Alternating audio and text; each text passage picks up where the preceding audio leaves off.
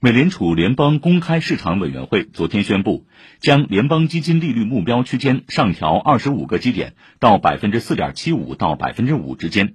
为二零零七年十月以来的最高水平。美联储会议纪要显示，为了实现最大就业及让通货膨胀率回落至百分之二的目标，委员会决定加息，这也是自去年三月以来第九次加息。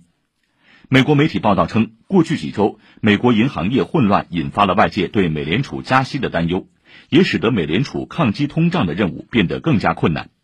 一些美国著名经济学家曾敦促美联储暂停加息。